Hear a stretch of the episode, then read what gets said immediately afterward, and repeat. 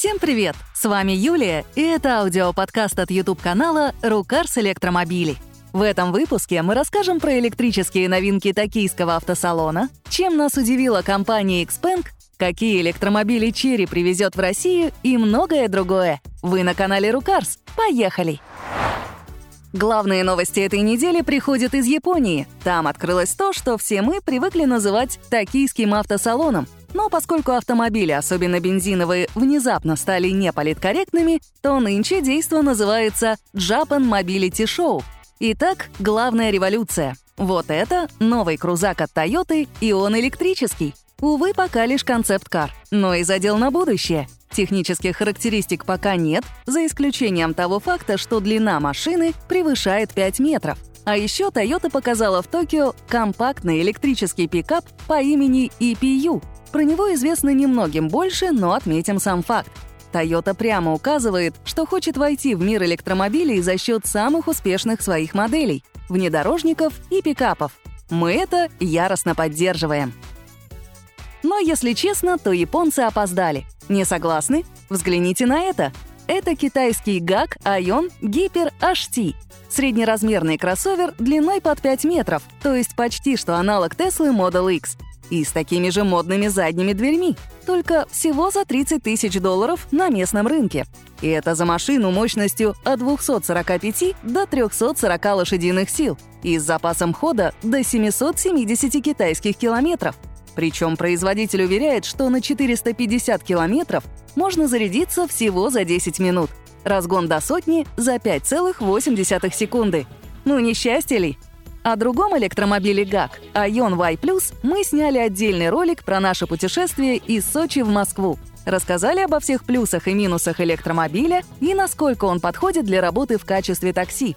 Переходите по ссылке и оставляйте свои комментарии. Хотите дешевле? Окей, вот новая версия Buick i5, тоже из Китая. Он стоит 23,5 тысячи долларов в базе, при том, что мощность у машины те же 245 лошадиных сил. Емкость тяговой батареи достигает 68 киловатт-часов, которых, как считают в Китае, хватает на 545 километров. Если вам интересно, что это за машина, то речь идет о продукте совместного предприятия Бьюика и местного концерна SAIC, Модель появилась на рынке весной 2023 года именно как бюджетный вариант электрокара. Кто там говорил, что сделает Теслу за 25 тысяч долларов? Вот General Motors догнал, перегнал и такими темпами уничтожит.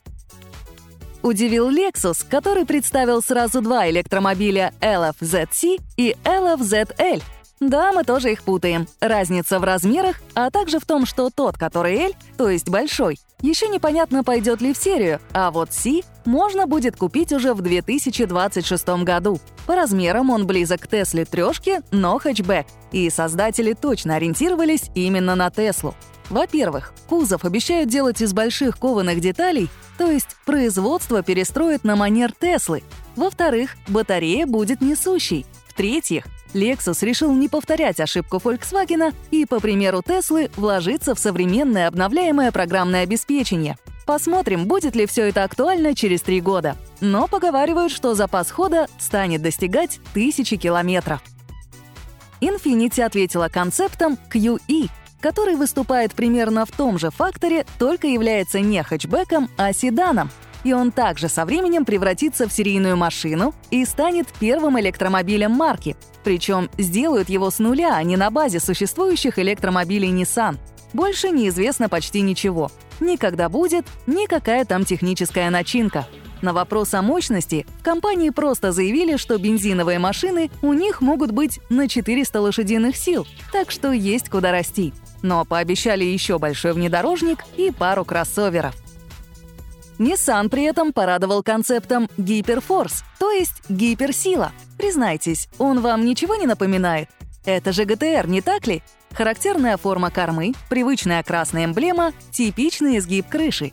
В общем, почти никто не сомневается, что это намек на новое поколение суперкара. Разумеется, новинка электрическая. Известна мощность — 1360 лошадиных сил, а также наличие полного привода — еще обещают продвинутый автопилот с радаром, который будет полезен даже на гоночном треке. Пойдет ли в серию, не знаем. Но напомним, что концепт нынешнего ГТР показали в Токио еще в 2001 году, а в серию запустили только в 2007 и выпускают, регулярно обновляя до сих пор. Mazda выставила на автосалоне купе Iconic SP. Это не совсем электромобиль. Точнее, в движение его приводит электропривод мощностью 365 лошадиных сил. И есть тяговая батарея неизвестной мощности, которую можно заряжать. Но ей помогают два двигателя внутреннего сгорания, которые вращают генераторы. И это традиционные для марки роторные моторы, также известные как ванкели — Идея спорная, учитывая, что такие двигатели славятся низким ресурсом и повышенной токсичностью, из-за чего все от них отказались. Но Mazda настаивает и обещает, что сжигать в них можно будет водород. Можно, но зачем, если также можно поставить батарею побольше? Пока в Токио готовились к автосалону, китайская марка Xpeng провела свой день технических новинок с летающим дроном и человекоподобным роботом наподобие того, что уже есть у Теслы.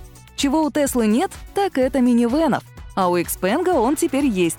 Встречайте модель X9. Известно про нее не так много, но она поддерживает фирменную зарядку с напряжением 800 вольт и пиковой мощностью 480 киловатт. А еще это на сегодняшний день единственный в мире минивэн с поворачивающимися задними колесами.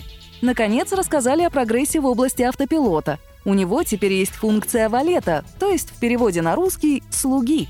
Фишка в том, что робот запоминает проделанный человеком маршрут и в другой раз может повторять его самостоятельно. Может, это перспективно? Что думаете? Компания Cherry пообещала привезти в Россию как минимум два электромобиля. Первый — это EQ1. Это такой очень маленький автомобильчик, который они нам на самом деле обещали привезти еще в 2017 году. Без шуток. В общем, это такая электрическая АК с запасом хода в 251 или 408 китайских километров. Мощность невелика — от 41 до 75 лошадиных сил. Главный вопрос в цене. В Китае она не превышает 1 миллион 250 тысяч рублей на наши деньги, то есть 11 тысяч долларов. Но сколько выйдет в России? По нашим прикидкам, миллионов под три. Но, может, Черри пойдет в убыток и сделает скидку? Вторая новинка — кроссовер IQ7. Это уже полноценный аналог Tesla Model Y, только чуть попроще. Мощность — всего 211 лошадей, запас хода — 512 китайских километров. И опять же, все будет зависеть от цены. Ждем не дождемся.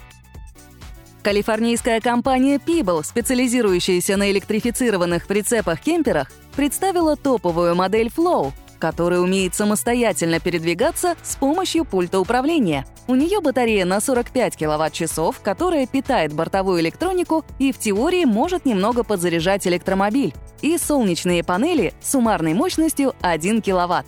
Немного, но для солнечной энергетики вполне нормально, учитывая, что на 1 квадратный метр поверхности от Солнца прилетает как раз 1 киловатт, а коэффициент полезного действия солнечных панелей не сильно отличается от 20%. Интерьер заслуживает внимания, но стоит все это минимум 109 тысяч долларов. Накопи и поедем в путешествие.